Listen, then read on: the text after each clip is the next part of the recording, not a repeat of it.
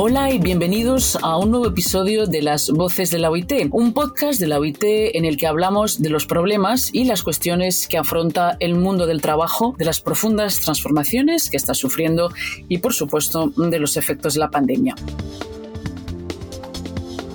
Hoy vamos a hablar eh, más concretamente de los riesgos psicosociales en el trabajo y vamos a hablar sobre todo de la gestión de estos riesgos en un contexto de digitalización del trabajo. Es quizás una cuestión de la que no se habla lo suficiente porque a veces puede interpretarse mal o estigmatizarse. No obstante, si los riesgos psicosociales y el estrés se plantean como un problema de las organizaciones o de las empresas y no como un defecto personal, se pueden gestionar como cualquier otro riesgo para la salud y la seguridad en el trabajo. Y ahí es donde se pueden tomar medidas efectivas para prevenirlo y combatirlo.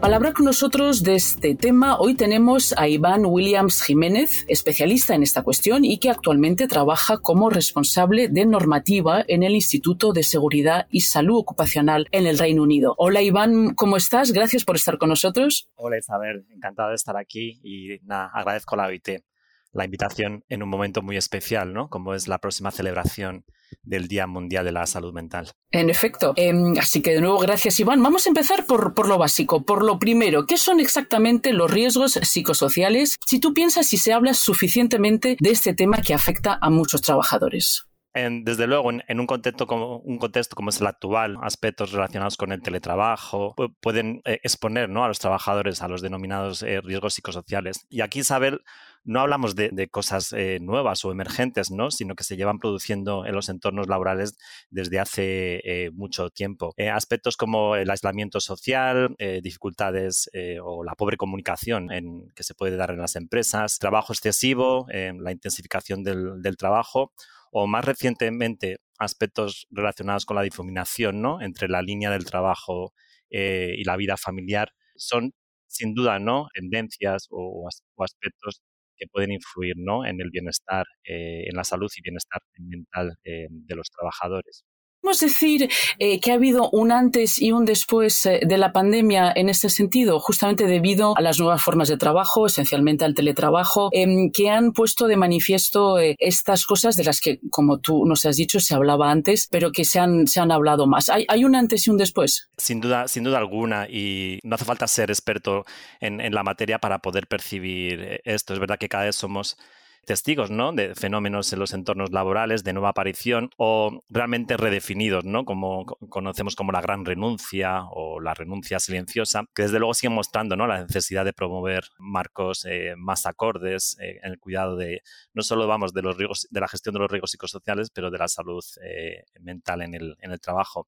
Y como comentabas, Isabel, está claro que la pandemia y las subsiguientes eh, crisis económicas han sido un claro punto eh, de inflexión en la salud y bienestar de las personas trabajadoras. Y lo hemos visto ¿no? desde, desde la perspectiva de los denominados trabajadores eh, o trabajadoras esenciales, aquellos relacionados con el mundo de la salud o, del cuidado o, trabajando en, en servicios denominados esenciales, como muchos de ellos, no solo durante la pandemia, pero en, pero también en el periodo post-pandemia, eh, sufren de eh, denominado burnout o, de una serie de condiciones eh, adversas. Sí, es decir, que al final la pandemia, aunque ha aumentado estos problemas, al mismo tiempo también los ha sacado a la luz, ¿no? Porque antes cuando uno hablaba de estas cosas parecía que el problema era de la persona y no tanto de, sus circunstancias laborales. Desde luego, el, siempre ha asistido esa estigmatización, por así decirlo, y ese eh, foco, ¿no? De centrarse en el individuo y menos en el, en el aspecto organizacional. Y como comentábamos antes, es verdad que estamos percibiendo, ¿no? Mayores tasas de, estrés, eh, de agotamiento, pero vamos, no, solo físico, eh, sino también mental y bueno, y problemáticas eh, estructurales, ¿no? Como son eh, la ansiedad y, depresión. Y esto no solo afecta a determinadas profesiones, sino que es, que es algo que, estamos viendo que, afecta sobremanera a, muchos trabajadores, desde, y, desde trabajadores jóvenes hasta aquellos más experimentados, eh, etcétera. Es decir, que nadie está a salvo de los riesgos psicosociales. Puede afectar a todo el mundo, jóvenes, viejos y cualquiera que sea el trabajo, ¿no? Desde luego si bien es cierto que, en esta temática ha estado predominantemente centrada en aquellos eh, puestos, digámoslo así, eh, relacionados con, con, oficinas, ¿no? O como trabajo eh, relacionado con oficinas y muchas veces se, hemos conocido ¿no? de políticas y prácticas por parte de organizaciones mucho, mucho más grandes. Pero bueno, al fin y al cabo es una problemática que afecta ¿no? de manera global, aunque posiblemente tengamos menos conocimiento ¿no? de lo que ocurre, eh, por ejemplo, en, aquellos trabajadores eh, en el trabajo informal o en plataformas eh, digitales de empleo o en empresas, eh, digámoslo así, eh, pequeñas o, medianas, ¿no? Todavía se desconoce el, impacto de, la, mala gestión o la gestión inefectiva de este tipo de, riesgos. Bueno, ahora que somos más conscientes de este problema, cuéntanos qué iniciativas normativas se han producido recientemente sobre la gestión de los riesgos psicosociales y el bienestar en el trabajo. Es una buena pregunta porque sí, es verdad que esta siempre ha sido un poco la, la problemática, no solo la inadecuada aplicación de la normativa, pero sobre todo la falta de normativa específica sobre, eh, sobre el, tema eh, y, por supuesto, la escasa integración ¿no? a nivel eh, de este tipo de temas a nivel de, empresa, pero bueno, también incluso em, aspectos relacionados con la falta de acuerdo ¿no? entre los interlocutores, digamos, interlocutores sociales. Y en general una falta de concienciación. Em, ello no es óbice a que, a que como comentabas, existan ciertos estándares, sobre todo en materia de seguridad y salud en el trabajo, que no solo aborden lo que es el riesgo riesgo denominado físico, pero también el, mental. Pero hay algunos países eh, han, tomado medidas, como por ejemplo eh, eh, normalizar el derecho a la desconexión, aunque no sé si realmente esto se puede aplicar o se puede controlar, pero digamos que se están tomando algunas, algunas medidas para que no estemos siempre o delante del ordenador o, o siempre trabajando constantemente, ¿no? Sí, hay, hay desarrollos que, afectan eh, positivamente, ¿no? De manera bien directa o indirectamente. Como comentabas, el, derecho a la desconexión eh, puede ser un, desarrollo muy importante, pero también aquellos aspectos más relacionados con la, con la provisión, ¿no? De, lo que es de formas de trabajo eh, flexible. Estamos viendo como algunos eh, países están em, haciendo pruebas piloto con jornadas de trabajo de cuatro, de cuatro días en lugar de cinco. Eh, por supuesto, también existen em, desarrollos más específicos. Eh, por ejemplo, sabemos que países como Japón ¿no? regulan aspectos relacionados con el exceso de horas trabajadas y la intensificación del trabajo, que es una problemática muy directamente relacionada a su cultura laboral. Y luego vemos cómo ciertos países también están un poco a la vanguardia ¿no? en, este tipo de, de... ¿Como por ejemplo? Eh, sí, ah, como es el caso de Australia, Canadá y Nueva Zelanda y a nivel europeo. ¿Qué, eh, han hecho? ¿Qué han hecho estos países? básicamente eh, promulgar ¿no? normativa específica en la, gestión de, en la gestión de riesgos psicosociales, instando no solo lo que es a los empleadores, sino teniendo un marco un poco más holístico, ¿no?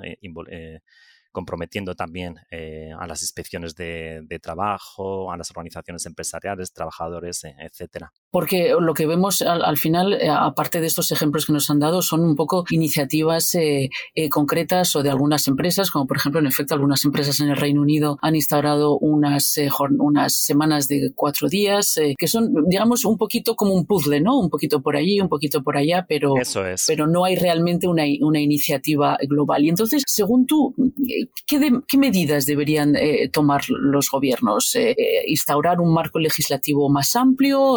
¿Tú qué aconsejarías? Como comentábamos, Isabel, esto nos, sin duda alguna no es una problemática nueva y, sabemos que, por ejemplo, por parte de la OIT, los estándares internacionales relacionados con seguridad y salud en el trabajo, que fueron promulgados hace 20 y 30 años ya hablaban ¿no? de proteger la salud física y mental de los, de los trabajadores.